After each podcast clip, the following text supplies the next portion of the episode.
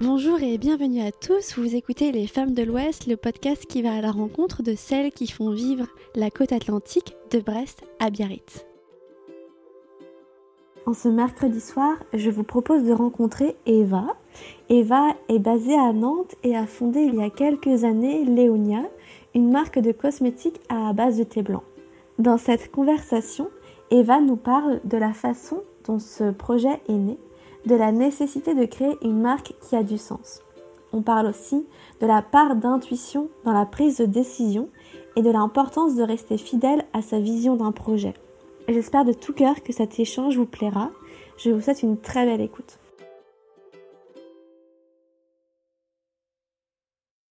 Bonjour Eva. Bonjour Elisabeth. tu vas bien?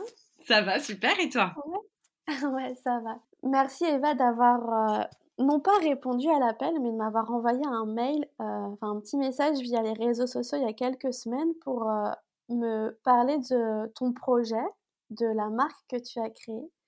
Euh, c'est toujours un, plaisir de voir quand les auditrices et parfois auditeurs m'envoient des messages, ça me fait plaisir. Et, de découvrir des nouveaux projets et de pouvoir aussi en parler et échanger avec ceux qui sont à l'origine de ces projets. Eva, tu es basée à Nantes. Exactement. Et tu as créé la marque de cosmétiques Léonia. Oui. Est-ce que tu peux nous en parler? Bien sûr. Euh, Léonia, donc du coup, c'est une marque de cosmétiques biologiques à base de thé blanc. Euh, donc là, c'est vraiment l'ingrédient phare en fait, c'est sa particularité puisque du coup, c'est la première marque au monde euh, de cosmétiques au thé blanc. Euh, pourquoi le thé blanc en fait? Parce que j'ai j'ai découvert bah, ses vertus lors d'un voyage au Vietnam. ça a été un peu par hasard en fait. Je voyageais en sac à dos et au Vietnam, pour la petite histoire, je me suis fait piquer en fait à la paupière. donc à, l'œil, c'est rapidement. sympa. Oui, bah voilà, ça fait toujours plaisir. Et malheureusement, ouais, c'est vrai que c'est une, c'est une zone qui est, qui est, très sensible et qui, bah, ça, mmh. ça prend des proportions hein, rapidement importantes. Et, euh, et, du coup, une Vietnamienne m'avait proposé un baume euh, fait maison, en fait, un remède de grand-mère à base de thé blanc que j'avais appliqué sur ma paupière et qui a été hyper efficace, euh, puisqu'en fait, le thé blanc, c'est euh, un anti-inflammatoire très puissant. Il a des vertus apaisantes et euh, bah, c'est vraiment là en fait que, j'ai eu le déclic, que j'ai découvert les vertus du thé blanc sur la peau. Et par la suite, j'ai découvert qu'en plus de ça, c'était un puissant anti-âge naturel, que ça avait des vertus hydratantes. Enfin, il y avait beaucoup beaucoup de choses en fait à apporter à, apporter au niveau de la peau. Donc c'est vraiment voilà que, là que, l'idée est née.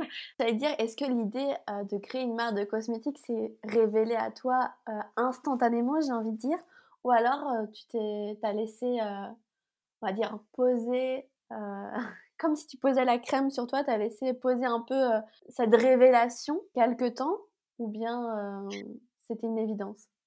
Ouais, non, non, ça a été, ça a été long, puisque effectivement, ah, moi, j'ai toujours été attirée par le secteur de la cosmétique. Enfin, des petites, j'adorais ça. Je m'amusais à faire du parfum en pressant des fleurs et en ajoutant de l'eau. Donc, euh, vraiment, d'un point de vue perso, moi, j'ai toujours adoré ce, milieu, ce secteur. Euh, j'ai découvert effectivement donc, le thé blanc au Vietnam. Euh, le projet, après, a mûri pendant, franchement, deux bonnes années. Mmh et je, voilà, j'ai fait beaucoup de rencontres. j'ai rencontré des laboratoires, des spécialistes dans la cosmétique. J'ai vraiment, en fait, réfléchi à, au projet, savoir si c'était viable, s'il y avait... Bah, si, si ça pouvait intéresser, en fait, aussi les consommatrices d'aujourd'hui. Euh, et, finalement, ouais, trois ans, quatre ans plus tard même, effectivement, Léonia est née, donc ça a été, ça a été quand même euh, super long.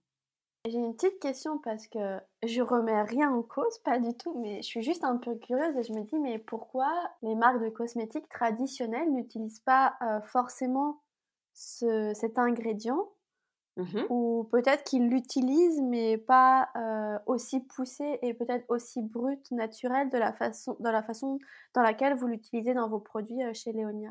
Oui, euh, je pense qu'il y a deux raisons. la première, c'est qu'effectivement, le thé blanc, c'est un thé qui est extrêmement rare.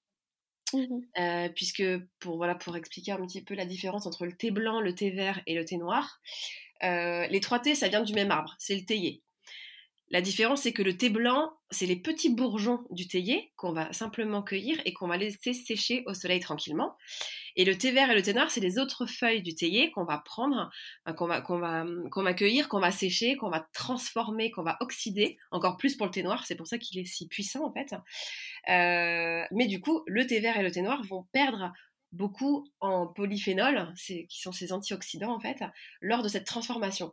Donc on a vraiment le thé le plus pur, ça reste le thé blanc, mais du coup c'est aussi le plus rare et le plus précieux, mmh puisqu'il est cueilli seulement quelques jours par an. Donc vu qu'il est quand même très coûteux aussi du coup, je pense que c'est l'une des raisons, euh, sa rareté et son prix. Euh, je pense que c'est deux, deux raisons qui font qu'effectivement le thé blanc on le trouve pas, euh, on le trouve pas aujourd'hui dans d'autres cosmétiques, vraiment de façon de façon vraiment très très minime en fait. Mmh D'accord. Dans vos produits, dans les produits que tu as développés euh, conjointement avec des laboratoires,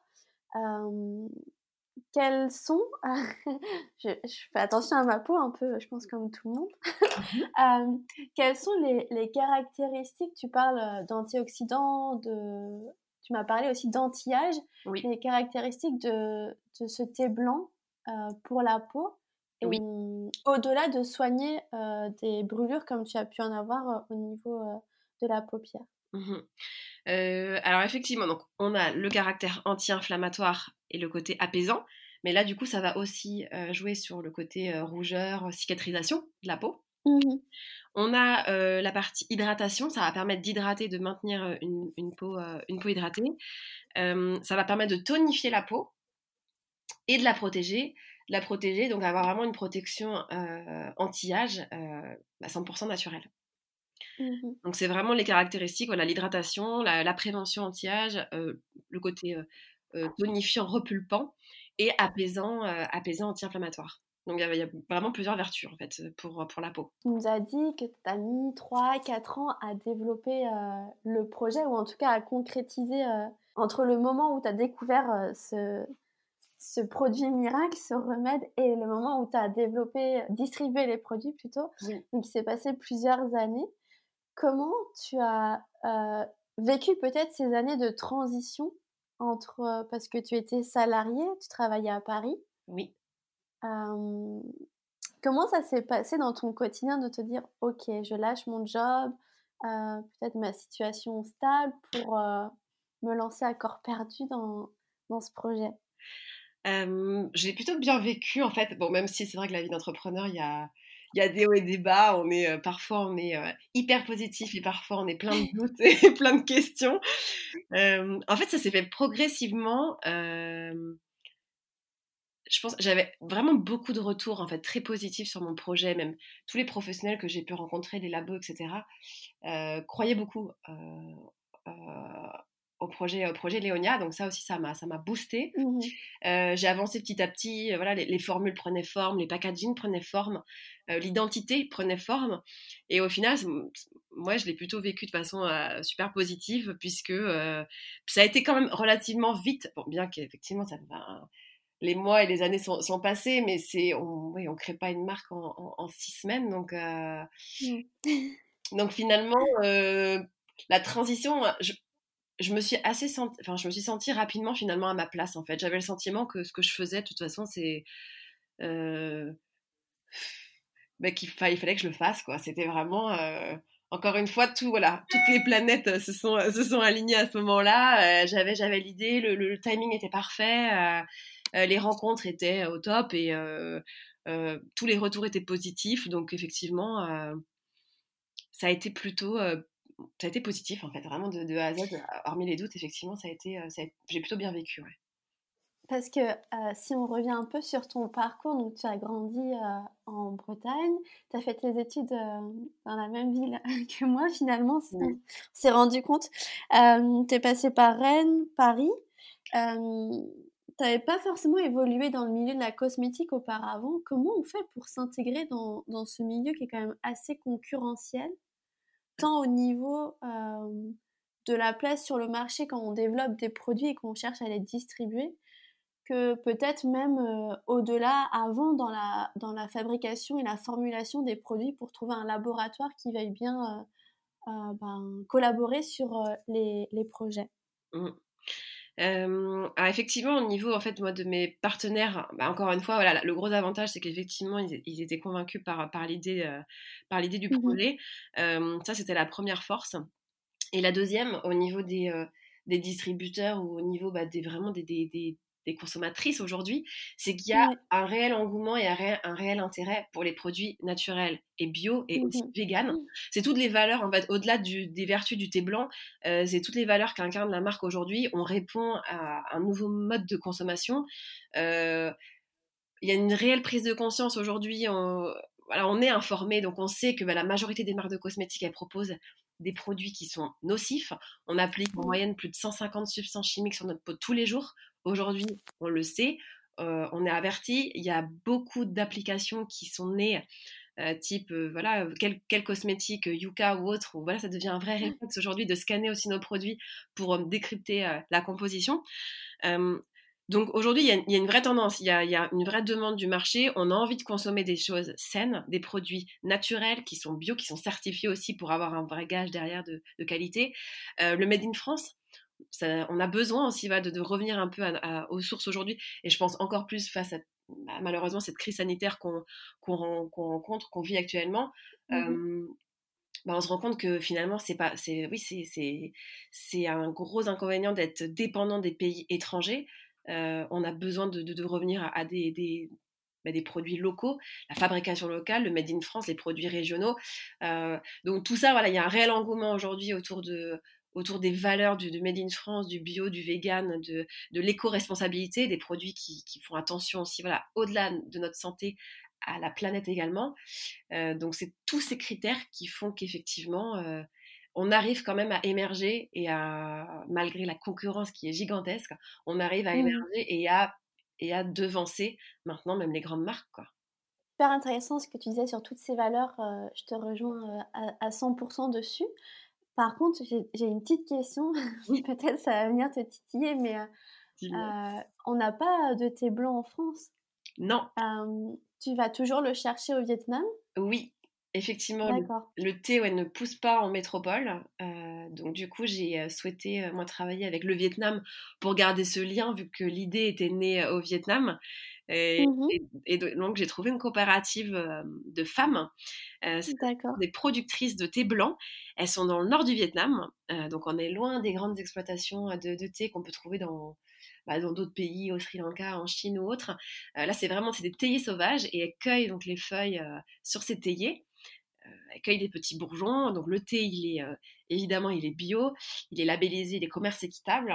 Et, euh, moi, le mmh fait de travailler avec cette coopérative, ça me permet aussi de leur reverser une prime euh, qui permet de financer euh, la construction de nouvelles routes, la scolarisation des enfants, la plantation de, nouveaux arbres également. L'idée, c'était vraiment aussi d'avoir un, un, vrai projet, une vraie marque qui incarne des valeurs importantes et qui sont, pour moi, je pense, essentielles aujourd'hui. On a besoin d'avoir aussi tout ce sens, en fait, derrière retrouver du sens dans la consommation qu'on avait peut-être perdu euh, ces 20 ou 30 dernières années finalement. Exactement. Ouais. Mmh. Je pense que là, il y, a une vraie, il y a un vrai virage qui est en train de se, se prendre. Ouais. Quand, quand, on a échangé la première fois, tu m'as parlé de, tu m'as parlé de la campagne Ulule que tu as fait. Oui. Et tu m'as aussi parlé de la co-création euh, des produits, de ta gamme de produits. Est-ce que tu peux nous en dire quelques mots Et cette expérience de co-création, comment ça s'est déroulé? Oui, bien sûr. Alors effectivement, euh, donc quand je travaillais avec le laboratoire, donc, euh, on a travaillé les formules sur, sur différents points, parce qu'au-delà des, des allégations qu'on qu'on choisit d'avoir un produit hydratant, anti-âge, etc. Euh, on travaille la texture, on travaille le parfum, on travaille plusieurs choses. Et du coup, j'ai souhaité, moi, vraiment co-créer euh, les produits avec les femmes. Donc là, en l'occurrence, avec les Nantaises, vu que je suis basée sur Nantes. Donc j'ai euh, soumis différentes formules, différentes propositions aux Nantaises.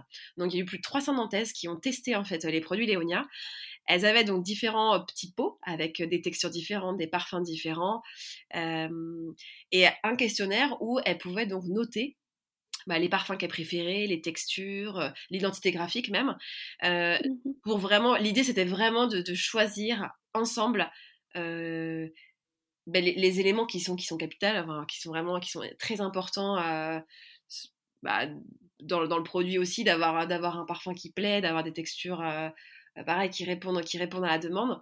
Donc ça a vraiment été construit. Voilà, j'ai organisé des tables rondes à Nantes et les produits ont été également mis à disposition dans des instituts de beauté euh, où les clientes, en fait, pareil, votaient euh, à l'aveugle pour des parfums, des textures au fil des semaines. Et c'est vraiment comme ça que j'ai fait mes choix de, de, parfums et autres, en fait.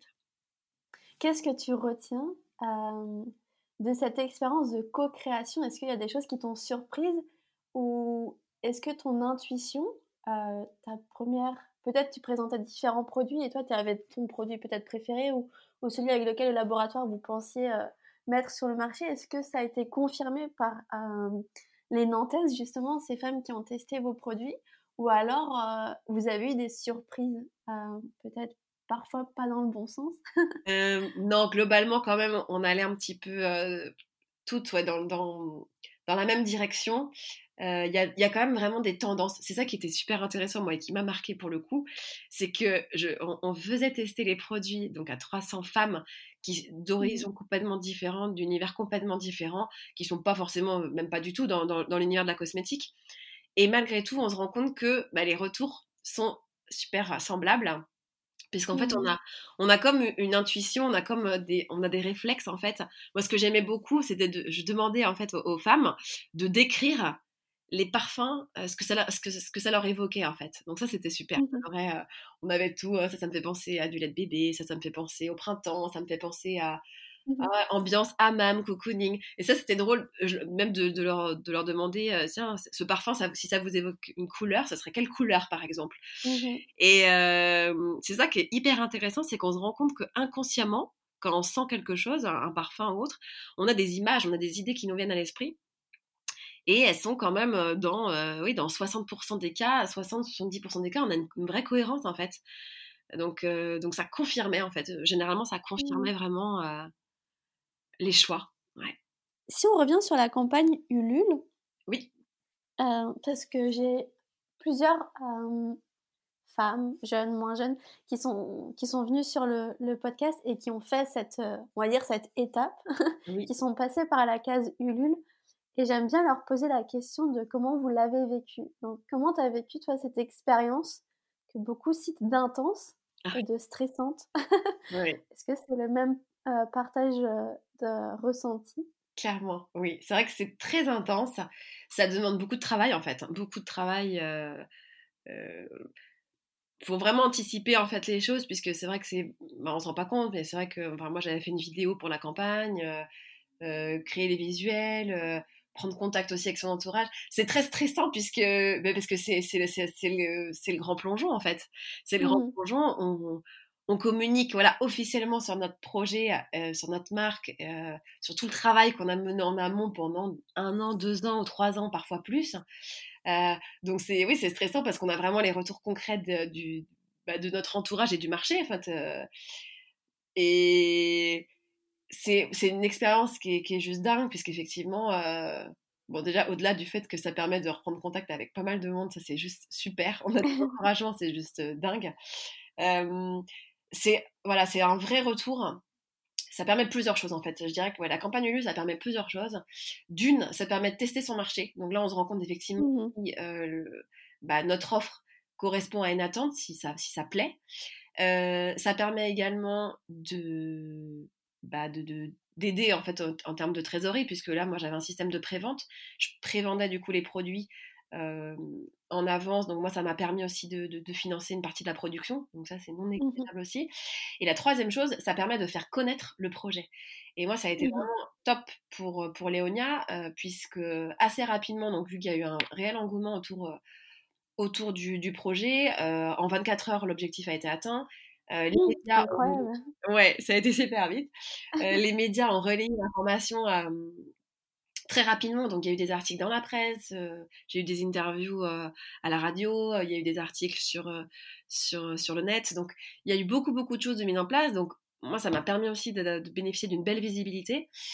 Donc, il y a vraiment, voilà, pour moi, il y a trois atouts majeurs, effectivement, qui, qui sont Enfin, moi, je, ne peux que recommander euh, de, faire une campagne Ulule. C'est beaucoup de travail, mais ça en vaut la peine et c'est vraiment, c'est une belle expérience. C'est une chouette expérience, ouais. Et tu étais toute seule à la préparer ou tu avais quand même un petit peu de renfort pour, pour ça? Alors j'étais toute seule, oui et non. moi, l'avantage aussi d'être dans, dans, une pépinière d'entreprise, c'est que je suis accompagnée. D'accord. Oui, on a, on a une personne en fait qui nous, qui nous accompagne. Moi, c'est Nadège en l'occurrence qui m'accompagne. On a des rendez-vous de, voilà, de, tous les mois ou trimestres. Donc, elle m'a beaucoup aidé sur ma campagne Ulule parce qu'elle connaissait aussi le fonctionnement. Euh, les étapes, il y a des étapes en fait à respecter dans, dans la création de, la campagne. Euh, bah, j'ai aussi euh, mon équipe avec qui on a fait la, vidéo, ils m'ont beaucoup aidé aussi, ils ont été super d'ailleurs, donc ça a, été, ça a été super qualitatif. Et après, j'ai des coups de main d'entourage et des amis. C'est vrai que le projet, je le menais à l'époque seul, mais mmh voilà, le prestataire, mon entourage ou la pépinière qui m'a quand même bien aidé, qui m'ont donné un beaucoup de pouce aussi sur, sur la campagne. Ouais. Et justement, est-ce que tu peux nous parler un peu de cette intégration dans une pépinière et comment tu as fait? Est-ce que c'est toi qui as fait les démarches? Ils sont venus te chercher? Euh, En quoi ça consiste? Qu'est-ce que ça t'apporte? Et est-ce que l'objectif c'est de rester dans une pépinière aussi ou est-ce que c'est de s'en émanciper? Comment m'est venue l'idée? En fait, dans l'ordre, j'ai fait une formation en fait avec la BGE. Euh, mmh travaillé sur mon projet à la BGE à Nantes. Et qui m'a bien aidé d'ailleurs hein, sur, euh, sur le montage de mon projet. Et la pépinière, en fait, était face à la BGE. Donc c'est comme ça que j'ai découvert un peu aussi le, bah, le principe d'une pépinière d'entreprise où on est en fait que des startups euh, euh, dans des locaux avec, voilà, qui appartiennent à, la ville d'ailleurs, qui nous sont loués par, par Nantes Métropole. Et cet accompagnement, bah, qui est super parce qu'effectivement, au-delà du fait qu'on soit dans un environnement, un écosystème d'entrepreneurs, on a donc une personne qui nous, qui nous accompagne pour vraiment avoir une vision aussi un peu euh, bah, objective et, euh, de, notre activité. Mmh. Et euh, non, l'idée, c'est pas de rester. De toute façon, les, contrats sont, sont, sont 4 ans au maximum. D'accord. Donc, de toute façon, au bout de 4 ans, on doit partir. Et non, l'idée, de toute façon, c'est de grandir et d'avoir, je l'espère, rapidement une structure plus importante avec des salariés et, et que, que, la marque grandisse le, le plus vite possible. Ouais. Parce qu'aujourd'hui, donc toi, tu es un peu le chef d'orchestre au final, parce que tu as tes équipes euh, plus RD qui sont situées à Paris, c'est bien ça? Exactement. Et tu es aidé par différents prestataires, euh, chacun dans leur domaine, un peu aussi dans le Grand Ouest. Oui. Euh, donc ton rôle de chef d'entreprise, c'est de réussir à coordonner toutes ces équipes pour que les produits arrivent en temps et en heure sur le marché. Exactement, ouais. en temps et en heure et en bonne et due forme. Euh, et avec voilà, tout, vraiment toute la partie euh, bah, qualitative et puis vraiment tout le concept en fait. Hein. c'est, moi qui mmh pilote et qui, euh, et qui, qui, suit vraiment la production de A à Z effectivement, de, la Bretagne, en Pays de la Loire et, et à Paris notamment effectivement. Est-ce que tu t'étais dit un jour, petite ou un peu plus grande, que tu aurais ton entreprise ou est-ce que ça t'est tombé dessus un peu ce jour où au Vietnam, tu t'es réveillée avec la paupière euh, complètement euh, enflée Enflée, oui. j'y pensais, euh, j'y pensais, mais c'est vrai que l'entrepreneuriat, ça m'a toujours attiré. Après, je m'étais pas forcément dit que plus tard, oui, j'aurais monté ma société. Il y a beaucoup de secteurs qui m'intéressent, donc non, je je ne m'étais pas forcément fixé, euh, en tout cas, euh, comme objectif de monter ma boîte un jour. Mmh Donc c'est vraiment arrivé un peu comme ça. Euh, et je pense qu'il y a, y, a, y a, des étapes. Il y a l'âge aussi, effectivement. Je pense que quand on a même quand on a 20 ans ou 25 ans, enfin, certains commencent très jeunes, mais moi, j'avais pas forcément dans l'idée ou je me sentais pas forcément capable de monter, monter ma boîte. Euh, passé 30 ans, euh, je pense que oui, il y a peut-être des choses qui se passent aussi euh, dans la tête. Et, ouais, je me suis dit, mais pourquoi pas en fait Après, c'est vrai qu'on acquiert aussi d'expérience au, au, fur et à mesure, au fil des ans. Donc, mmh donc c'est un peu venu par hasard, mais, mais finalement, assez rapidement, comme je disais tout à l'heure, je me, je me suis sentie à ma place finalement assez rapidement. Ouais. Quels seraient le, les conseils, le ou les conseils que tu pourrais donner à quelqu'un de peut-être plus jeune que toi ou pas forcément, mais qui est aussi dans cette mmh, entre-deux, peut-être qu'il y a un projet, mais qui a ce statut de salarié. Après, la situation étant telle aujourd'hui que peut-être c'est un peu compliqué et qu'il faudra prendre un peu plus de temps pour étudier les projets, enfin bref. Oui. Euh, je pense que chacun fait aussi avec une part d'intuition. Oui. Mais quels seraient les conseils que tu pourrais te donner peut-être à ton toi un peu plus jeune, euh, quand tu étais à l'IUT, par exemple? Euh, Je pense la première chose, c'est que voilà, quand on a une idée, quand on a, quand on a une intuition, il faut vraiment la garder il faut pas se laisser abattre ou écouter parfois les personnes autour de soi qui peuvent. Euh, les, gens sont pleins de doutes et pleins de peurs. Mmh. Et ils peuvent facilement euh, nous les transmettre. Donc euh, c'est important de garder son intuition et son cap, quoi qu'il arrive. Il faut toujours écouter évidemment les conseils. Il faut les écouter, mais il ne faut pas forcément les suivre en fait. Donc je pense qu'il faut mmh savoir faire le tri. Là-dedans, faut croire en son projet faut bien, bien l'analyser, je pense qu'il y a bien, bien l'étudier. Si on, croit en son projet, qu'on a bien réfléchi, on a pesé le pour et le contre, et qu'on sent les choses, je pense que ça vaut vraiment le coup de se lancer et d'y aller. La première chose que tu as fait quand tu as eu cette idée, vers qui tu t'es tourné Est-ce que c'est vers tes proches ou est-ce que c'est vers des professionnels ou tes collègues de travail peut-être? Euh, Je dirais les proches je dirais les proches et ensuite euh, les professionnels du secteur. Et ça a été accueilli plutôt positivement ou avec un peu de doute et de suspicion en mode ouh là là, elle est partie, euh, il y a un truc qui l'a piqué, euh, une mouche l'a vraiment piqué. En fait, j'ai déjà, j'avais déjà bien réfléchi avant vraiment d'en parler. j'avais déjà bien réfléchi bah, de façon vraiment oui, solitaire pour le coup. J'avais vraiment analysé mon mmh. projet sans en parler au début. Et du coup, quand j'en ai parlé à les professionnels, j'avais déjà une, idée assez précise hein, de, ce que, de ce que je souhaitais. Mmh j'avais déjà des chiffres en face, j'avais déjà des, une réalité du marché en fait. Moi, j'ai besoin d'être très mmh factuel aussi, donc j'avais quand même bien analysé les choses. Euh, et non, les professionnels, euh, ils ont été super bienveillants. Ils m'ont plutôt mis en garde, c'est vrai, sur des, des risques ou des difficultés auxquelles je pouvais être confrontée, mais jamais, jamais personne ne m'a dit «Oh, non, non, c'est une folie, mmh. tu vas pas y arriver ou autre. Non, j'ai pas eu ce, discours. Par chance d'ailleurs, mmh. mais enfin, j'ai une chance, mais oui, effectivement. Et étrangement, j'ai pas eu ce discours et on m'a plutôt dit non, mais si, en fait, c'est. Je pense que c'est vachement bien, je pense que ça va marcher. donc, ouais, donc du coup, bah, du coup, ça m'a boosté encore plus en fait.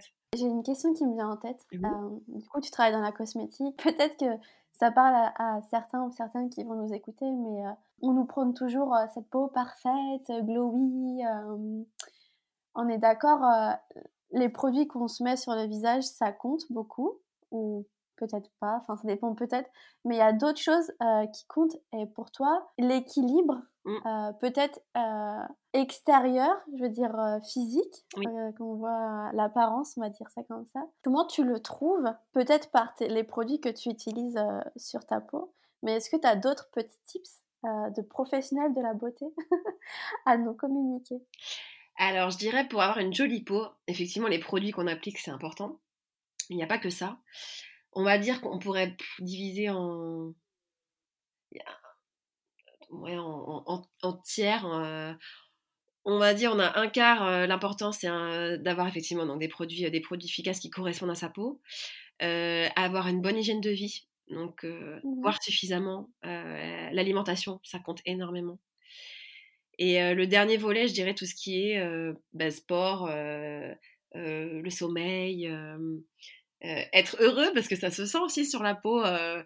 Mmh on, dit souvent à «Ah, l'amour, par exemple, être amoureux, ça rend beau.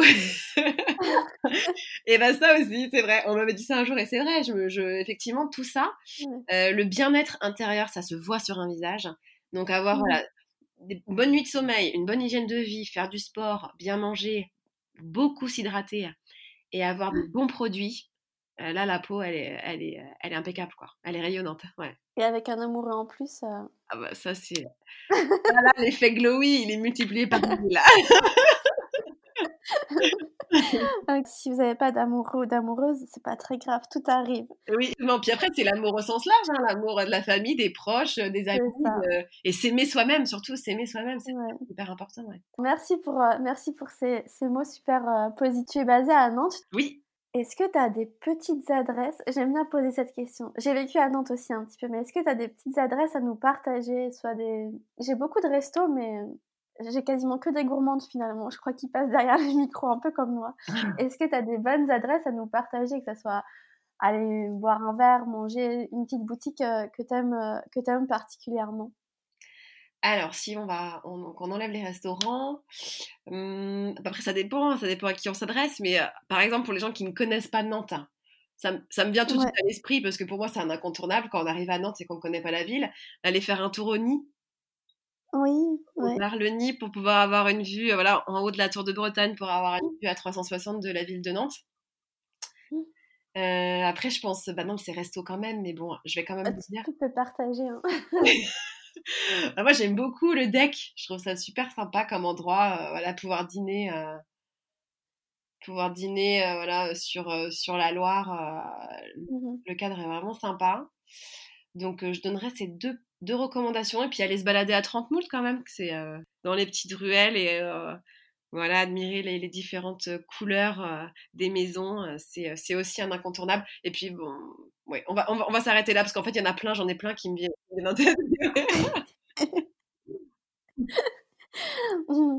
si vous voulez partager vos bonnes adresses, vous pouvez toujours les mettre aussi sur, sur Instagram, partager, et puis, et puis on, on, communiquera tout ça.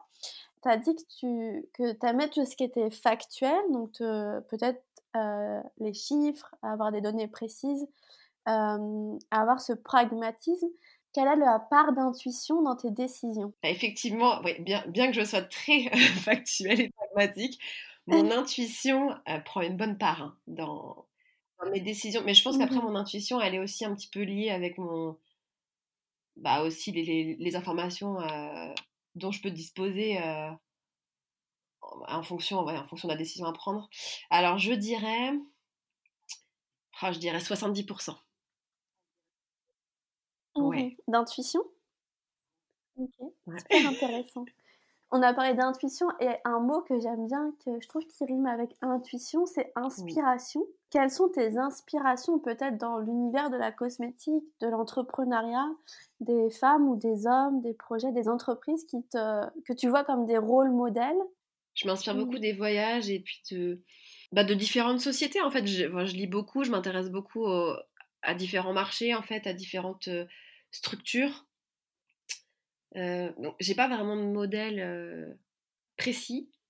C'est plus, voilà, c'est plus des mmh informations, des choses que je vois à droite à gauche, des, euh, des initiatives qui peuvent être faites par certaines, certaines femmes ou certains entrepreneurs. Et...